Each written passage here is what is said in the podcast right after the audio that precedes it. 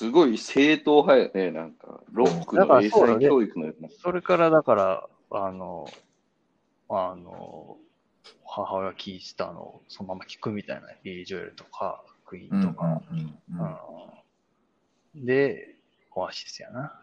うんそう、あそうや。あの、オアキラ君はもうオアシスのイメージしかないわ。あの、中学の頃。もう、オアシスの、あの、トレーナーを、トレーナーじゃない、パーカーをよく着てたなっていう。なんかその、ビートルズうの、んなんかまあクイーンとかもそうやけどさ、うん。伝説的なバンドを見れなかったみたいな思いって絶対あるじゃない？誰も。ああ。確かに確かに、あるねそ。の時に、当時、その、売れてるというか、行ったバンドでもうなんかすごい、これみたいな言われてたのは、オアシスと U2 だけだったよね。ああ、U2。ああ、うん U2 ね。もう、その、まあ、U2 は、ケン君それ好きなイメージなんやけど、その、そうやね。オアシスで言ったら、アンキラ君何が一番好きな？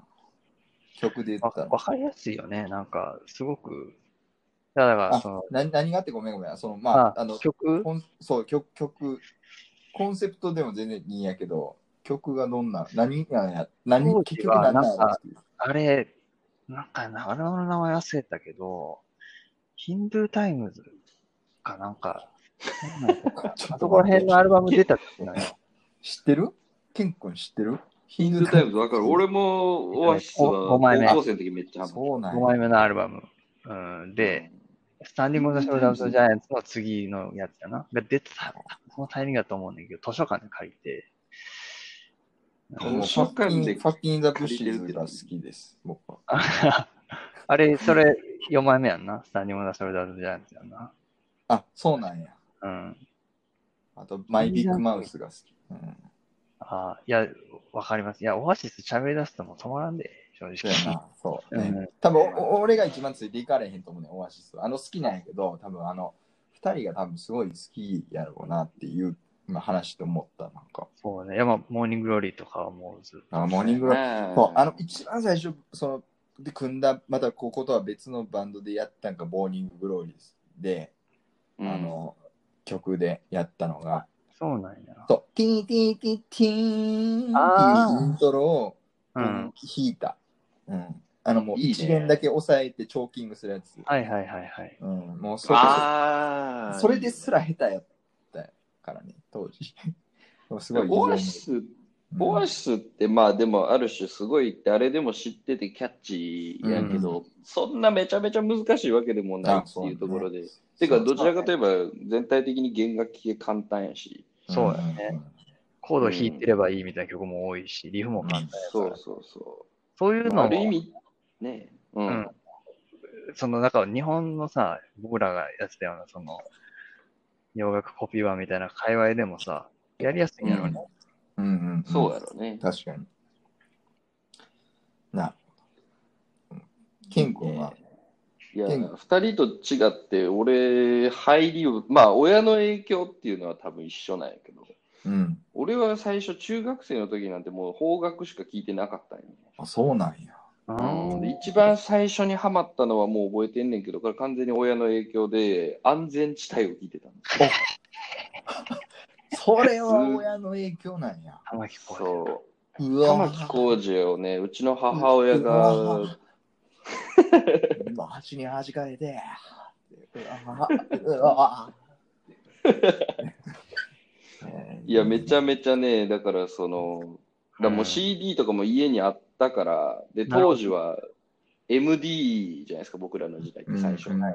うんそうだからあの家のコンポで MD にダビング、ダビングって言うんだっけ、それ、うんダビングして、で、玉置浩二と安全地帯をひたすら聴いてましたね。ベストアルバムかなんかかっこいい。うん。ただただ聴いてた記憶あるね。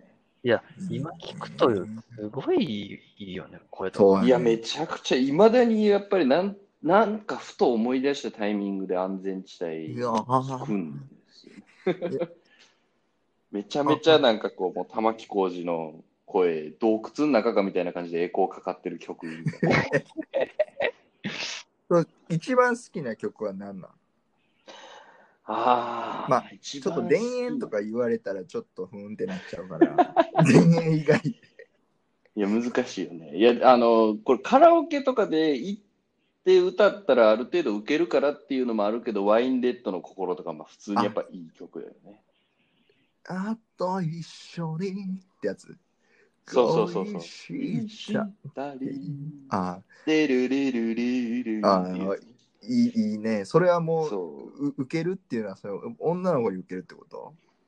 いや、これを受けるのはね、残念ながら女の子じゃなくて、おじさんおじさん、おばさん。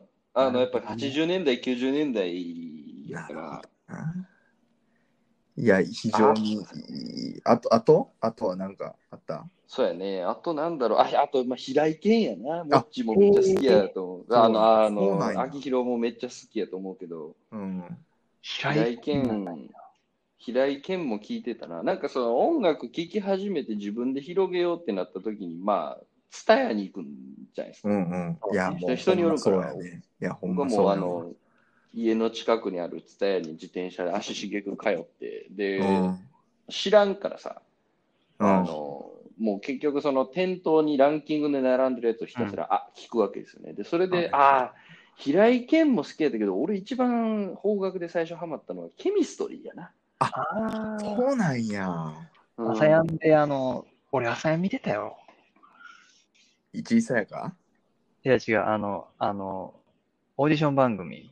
はいはいはい。あ、先生、朝やんやな。あのーせやな。俺の今の一位さやかっていう発言ちょっとごめん。俺自分でも分からへんかった。意味分からへんあの、はいはい。ケミストリーはいいよね。うん、そうね。ケこミストリー。れ世代やうんね、もうその、さ、えっと、2000年代初期の、えーっと、平井堅って言うと、まず平井堅って言うと、曲的には何やったのね。あの、わあ、の、なんかその当時、えっ、と、なんかね、クラスで僕もあの平井堅めっちゃ流行っててなぜ、なぜか。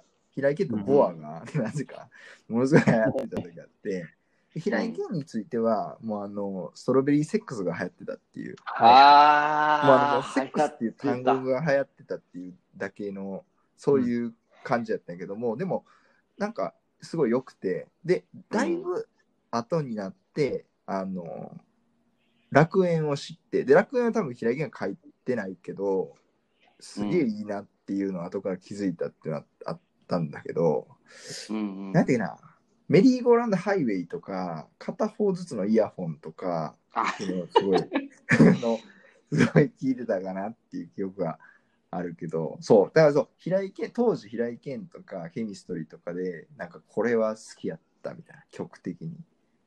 田園以外で。いやいや、もうええやん、田園を吊るし上げるのやめたってくれ。なんか、あるかな。なんやろでもあればやねんけどね。なんやろうな。なんかアルバム、あ、Life is あ、Life is ね。のアルバム？今見てんねんけど、2003年なんやな。だからもう、ドンピシャ中学生の時に。うそうやね。ん Life is ってど、どんな曲やったっけ？で、1曲目がストロベリーセックスから始まって、うん。で、まあ、それこそあの、チーズチーズなんやろ。あ、で、大きな古時計とか入ってんねんな。あ、めっちゃ流行ってたけどな。流行ったな。そっか。もう結構だから最近の曲のイメージだけどな、古時計とか。ああ、イメージはそうや、ね。古いんやな、もうな。多分、平井堅めっちゃこの辺りで売れてるんやろうな、多分。う。うんん。ちょもっと前ちょっと前かな、売れたのは。チェンジングセイムとかもなんかアルバム結構聴いてたイメージがあるやんな。イーブン・ニフがね、あのー好きや、好きやったというか、まあ、当時これもみんな男子校なんで、うん。その二人が恋愛してたのかどうか知らんけど、僕はしてなかったけど、イーブン・ニフ聞いて、してる気になってた。うんそう、そう。いやー、平井堅よかったね。ね、平井堅は、だから音楽へのなんか目覚めっていうよりかは、むしろなんかちょっとあの男子高校生特有のすごいなんかちょっとこう、エエロへの目覚めみたいなものも若そう、うん干、やっぱそうなんやな。いや、なんかもうそれうちの学校だけ特有なんかと思ってたら、もう決してそんなことなかったね、みんな。いやいや、うんもうあの同じような男子校共通なんちゃう知らんけど、そうか。そうなんやな。ケミストリーは、あの、僕はそのケミストリー単体ではもともと聞いてなかったんやけど、はいはい。M フローあの、そう、M フロー、そうそう、あの、あの、そう、ラップつながりで、えー、 m-flo が、まあ、いろんな、M フローっていろんな人フィーチャリングするけど、そこで CHEMISTRY と、ををフィフィーチャリングしたのかされたのかちょっとわからんけど、と、うん。やってたやつを、あの、 ASTROMANTIC っていううん。アルバム、M フローのアルバムで、うん、あの出してて、でそこにまあうん BoA とかも入ってたので、そこでそこから BoA 聞くみたいなのもあったけど、それがすごいね、よかっこいいなって思って、当時ね、うんクリスタル系とか言ってたけど、うんそれであなるほどね。ケミストリー聞いたな。M フローがコラボしてるのうんって結構当時熱いみたいなのと、拾ってくるよね。あのミスユがまあ一般的にすごいヒットしていて、うん。あのそうライブとかもなんかまあ映像でしか見たことないけどね、やっぱ M フローはいいなとか思ってたかな。確か M にフローはでもなんかちょっとかっこよすぎたんやな。なんか俺は当時聞いてなくて、うんうんうん。うん。大学生とかで聞いて、うん。ちょっとかかっこよすすぎない？その、で、無理やなんか、ナイキみたいな感じ？うんなんかその、ナイキみたい歌詞とかもさ、絶対その、英語とか日本語混ざっててさ、スラングとかって言ってさ、うん。理解できないやん、確実に。うんうん。な。こういう難しさがかっこいいみたいなのが。あ、そう、なんかね、そのね、それを、こう、僕、なんか歌うっていうのがもうくっついてた、中学の子は特に。だから、歌えるようになる。歌えるようになるっていうのが、あのね、すごいね、うんそうよく、ね達成感っていうか、なんかね、あって。なるほどねそう。そう。で、ラップで言うと、うん、うんあ、どうぞどうぞ。中中学生とか高校生の時ってもそのバンドもああったかもしれんけど、あれじゃない？やっぱカラオケじゃない？すごい。あカラオケでさ、歌える曲っうん、ていうのはなんかすごい、やたらと聞くよね。多分、なんやろ。うん、うん。カラオケそれはあんまない。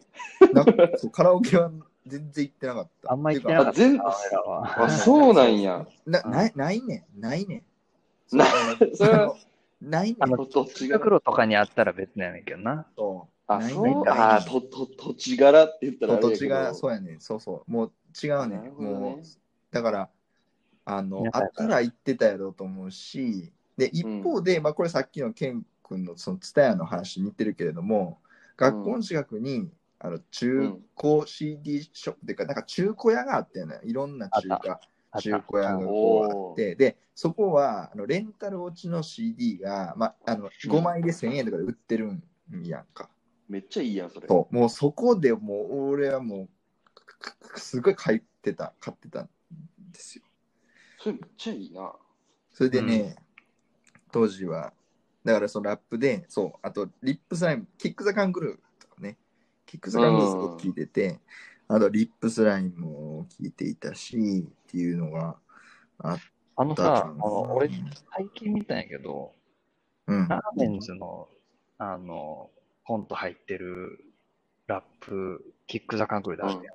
あ、あるあるあるある。あれ当時さ、ラーメンズ知ってた？俺、なんか、関わりあるの全然知らなかったけど、かっこいい、ね俺。そう、あ、かっこええねんけど、俺今、なんかふふわっとしかなんか、イメージが湧いてないから、ちょっと後でチェックします。え、その彼ら自身が関わりあんの？なんか。別にいや、えっとね、サンプリングしたんじゃないかな、そのラーメンズのコントを。そういうこと。うん、へえ。無用と人間かなんか、そんな。ラーメンズとクリーピーナッツの DJ 松永似てるよいやね。小林健太郎ね。すげえ似てると思うんやけど。うん、あと、あとその、そう言いたかったことそうリップスライムのあの緩い大人な感じっていうのが、まあ、当時は彼らも若かったからちょっとその、あれやったけどもう緩い大人な感じがすごいこう後々好きになっていってもうちょっとねほぼ解散したいのかみたいな感じちょっと残念やったけどもっていうのがあってという感じでで